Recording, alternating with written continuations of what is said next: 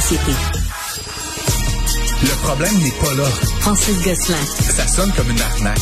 J'ai une bonne logique, moi, là? Mario Dumont. Dis pas qu'il faut faire plus d'argent. La rencontre. Gosselin. Dumont. Bonjour Francis. Salut Mario. Tu nous as confié la semaine passée que compte tenu de tout ce que tu as fait dans le monde municipal, les grands projets de construction, que tu, tu connaissais l'utilité d'un office de consultation. Euh... Est-ce que j'ai dit ça? Oui. Ben J'aimerais oui. qu'on récupère la bande Non, sonore. mais t'as dit que tu, comprends, que tu croyais à l'importance d'un office de consultation. Je, je, crois à l'importance de consulter les citoyens, Okay. mais là, clairement, euh, Mario... Non, mais l'office actuel dans sa forme actuelle. J'ai pas dit que Ah tu non, croyais à l'office dans sa forme Je actuelle. pense là. qu'il faut consulter les citoyens. Je pense que ça peut être bien d'avoir une structure, disons, professionnelle qui fait ça. Mais là, clairement, euh, puis ce qui est, ce qui est drôle, ben là, évidemment, Mario, tu connais l'histoire. Ça a commencé avec une enquête du Journal de Montréal. C'est allé à JE. Ça a comme fait des petits, mais c'est resté un peu, tu sais, l'idée par le Journal de Montréal. Mais là, tous les autres médias ont embarqué dans Oui, la presse a comme des journalistes enquêteurs sur le dossier. Radio. C'est quand même étonnant, là, ce qui est en train de se passer. Euh, et donc, euh, aujourd'hui. Sauf que là, hier, il y a quand même eu une révélation pour toi qui est dans l'administration des affaires. Je veux dire, à, à Paul Larocque, la présidente actuelle, a Mm. Ouais. dit, a fini par avouer, écoutez, là, il n'y en a pas de règles. Pour, l'administration des comptes de dépenses, des voyages, il y a rien. Elle dit, il y a- peut-être des règles non écrites, verbales. T'as-tu déjà vu ça? T'as des règles verbales pour l'administration des dépenses? des dépenses avec de l'argent public là. Puis tu sais Mario, je fais des mandats nombreux avec des municipalités, des organismes publics, puis c'est très rigoureux aujourd'hui depuis la commission Charbonneau. Mais c'est parce que tu peux avoir des on- questions sur on- tout. Tu peux pas acheter un post-it sans le là, sais, c'est quand même. Puis moi de voir des affaires comme ça, déjà ça me jette à terre. Puis là ben donc comme tu l'as dit, il y en a pas de règles, mais j'aurais envie de ramener ça. L'avantage, c'est que tu peux pas les contourner quand il y en a pas. tu peux pas être accusé. Ouais, mais peux c'est- pas être accusé de là les où avoir contournés. re- rehausser le niveau de la conversation. Mario, il y a, pas- a de règle, c'est petites dépenses là, de un repas, deux repas, une paire d'écouteurs. Mais je- ce que je crois comprendre, c'est qu'il y a pas de même de règle de dotation. Tu sais, le, le monde qu'on embauche pour mettre dans cette place-là, c'est n'importe quoi. Puis là, Je te connais, je t'aime bien, on a travaillé ensemble il y Ouais, a puis 20 tu sais, ans. Ouais, la, viens, viens, la copine, le copain, les anciens associés. Puis tu sais, comme tout le monde se graisse la patte, puis tu sais, c'est des salaires conséquents avec des comptes de dépenses sans aucun droit de regard quasiment.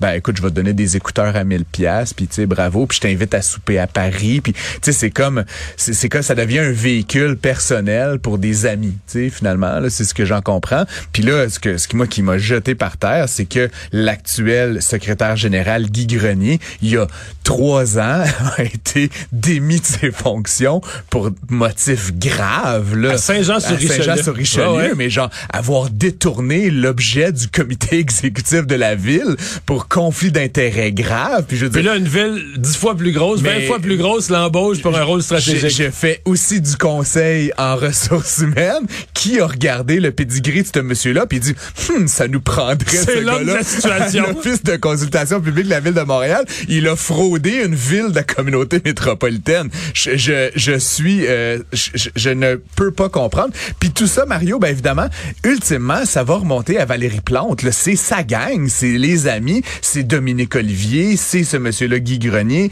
C'est, euh, je veux dire, c'est- toute une gang de monde qui sont des copains de longue date, puis qui Mais tu utilisent. sais, c'est la gang de qui? ben, C'est la gang d'André Boisclair. Sur- Euh, ouais, là, je sûrement, remonte, là, ouais, ok. je remonte là, 20, ouais. 20, C'est quelques des années, anciens- 25, c'est des 23, anciens péquistes, effectivement. 23, 24, Je- je 25 savais ans en arrière. là, la ba- le noyau de base, là, c'est des gens qui travaillaient au cabinet Ouais, bon, d'André Boisclair. il est pas là pour se défendre, donc. Non, non, mais c'est pas, c'est, y a, rien à défendre, c'est un fait, non, là. ben, Il travaillait à son cabinet, là.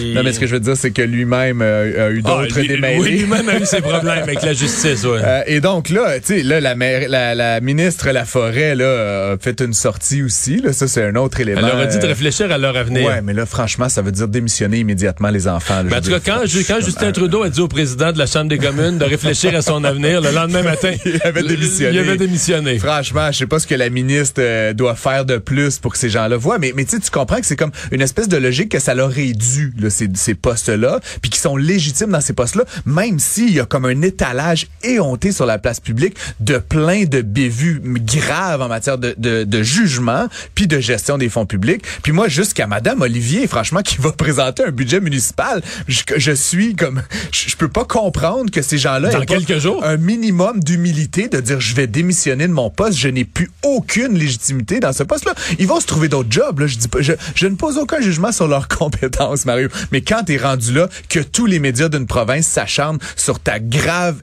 incurie par rapport à, ta- à un rôle de gestionnaire. Il faut que tu fasses ce que doit et que tu dé- déposes ta démission. Puis ça va, comme je te dis, jusqu'à Madame Olivier. Je veux dire, je peux pas comprendre que ça soit pas déjà fait. Puis écoute, s'il faut que ça remonte à Monsieur Legault éventuellement, tu, tu je, je sais Mais là, plus. je peux pas croire, il faut que le premier ministre. C'est c'est quand même un organisme d'un budget de 3 Tout millions. 3 millions, c'est ça que je pas veux la dire, caisse de la dépôt, le c'est vérificateur général du Québec. C'est un organisme Mais, important. euh, ils, ont, ils ont réussi quand même à, à rendre ça là, complètement illégitime Oui. dans l'es- dans l'esprit du public. Puis je pense que, écoute, même Madame Plante, ultimement, qu'on l'aime ou pas, je pense qu'elle doit couper à un moment donné. le- le- C'est un abcès, c'est un cancer cette histoire-là, Mario. Mais moi, je pense elle qu'elle est plus mal pris qu'on pense. Je pense que politiquement, là, Ah elle mesure la gravité, elle mesure les dommages. Sauf que là, elle, elle a un budget difficile à préparer. Ouais, ouais. Elle a pas, on s'entend qu'elle n'a pas une super grosse équipe du côté économique et gestion. C'est son plus grand défaut. Ben oui, c'est ce très dis, social, Depuis son des équipe. années, là, elle-même, elle est gentille, elle est souriante, elle fait des bonnes blagues, mais elle est très mal entourée, Madame Valérie Plante. Puis là, c'est comme la preuve, là, tu sais, comme avec des chiffres puis des comptes de dépenses. J'ai toujours eu ce sentiment-là qu'elle était mal conseillée, mais là, clairement, je veux dire, c'est quand même, pour moi, ça, tu sais, encore une fois, comme gestionnaire, comme quelqu'un qui prétend faire de la haute administration municipale, toutes ces histoires-là. Puis c'est des niaiseries, Mario, tu comprends? Et ces gens-là, ils sont capables de se payer des repas à 300 dollars au restaurant de leur poche, là. C'est pas ça l'enjeu. C'est comme, ah, on va en passer une petite. on va s'acheter une petite paire d'écouteurs, Ouais. tu sais, comme si t'étais pas capable de... de- Ouais, ouais, non, je comprends. C'est, c'est Non, comme, mais euh, comment il disait, c'est Woody Allen, là, small time crooks, là, tu sais, c'est comme un peu, de- c'est de la, c'est de la, c'est, c'est médiocre même comme fraude, tu comprends, qui, qui serait parti avec les 3 millions, quasiment, je dirais, hey, the boy, tu sais, vous avez réussi à faire une belle grande fraude, mais là, c'est, d'une médiocrité. C'est parce que ça qui- parle de quelque chose, de- de- d'une vision des fonds publics, là, Ben ouais. d'un regard ce qui est très dommage. Puis après ça, de se tourner de bord puis de dire, ah, c'est- faut se serrer la ceinture puis on va augmenter les taxes. Mais ça, Ben c'est ce que va dire Ben oui, Dominique sais, Olivier merc- ça. mercredi prochain, C'est ça que je te dis. Il y a, Ah il y une déconnexion profonde entre ces deux côtés de la bouche. Là. Décès d'un bâtisseur au Québec, un des grands du Québec Inc. Euh, ben oui, euh, triste nouvelle. Évidemment, à 87 ans, c'était, ça devait. Oui, puis il était très malade, là, depuis une Exactement. couple d'années, là. Euh, donc, Monsieur le maire, un des cofondateurs de Cascade, né en 1936. Mario, c'est quand même, euh, tu sais, je, je regardais ça, c'est, il, y a, il y a eu une belle et longue vie. Euh, puis pour moi, ce qui est intéressant, comme comme quelqu'un qui est dans le milieu de l'entrepreneuriat au Québec, puis très actif, c'est, tu sais, ça a été une période là pendant laquelle ils ont bâti Cascade, là, les années 60, 70, 80. C'est parti de rien. Là. C'est parti de rien. C'est pas- ben, c'était une, entre- une famille euh, pas pauvre. Ouais, là, leur mais, père mais- avait oui, c'est un business, mais, quand même créé que oui, Cascade, oui, c'était une autre euh, qui affaire. là. Milliardaire là, puis puis tu sais c'est- vraiment une période pour moi fascinante, tu sais où on est parti d'un peuple, tu sais de, de peu éduqué, euh, un peu porteur d'eau, le speak white, etc. où on a créé, oui, euh, tu sais les institutions qu'on connaît aujourd'hui, mais mais surtout des entreprises. Puis cette partie-là, c'était pas le gouvernement là qui mettait le- le- les, les, les câbles à booster, c'était vraiment des individus particuliers, dont les Lemaire, qui ont vraiment créé cette, cette immense entreprise euh, québécoise dont on peut être très très fier. Puis ce qui est intéressant aussi pour moi, Mario, ben, c'est aussi une autre euh, autre temps, autre mœurs, mais tu me faisais remarquer, puis j'ai fouillé un petit peu la chose depuis dix minutes, mais ça a été aussi une vie assez particulière qu'il a vécu, Monsieur Lemaire, hein, mettons du point de vue personnel. dans sa biographie, il Euh, raconte avoir eu plus d'une femme là, en, même, en même temps. Là. Oui, oui, ben là, il y avait son épouse qui est restée d'ailleurs. Son épouse, là, le divorce a pas été consommé pendant longtemps, puis elle avait même, elle raconte, accès à ses comptes bancaires, là, le compte conjoint qui devait contenir des millions de dollars. Elle y avait toujours accès. Et à un moment donné, il a eu comme deux conjointes qui se relayaient dans le- condo en Floride, au, au vu au sud de tous. C'était pas caché. Il a même, dans sa biographie, il a même il à un moment raconte. donné fait un voyage en Autriche en invitant les deux à la fois,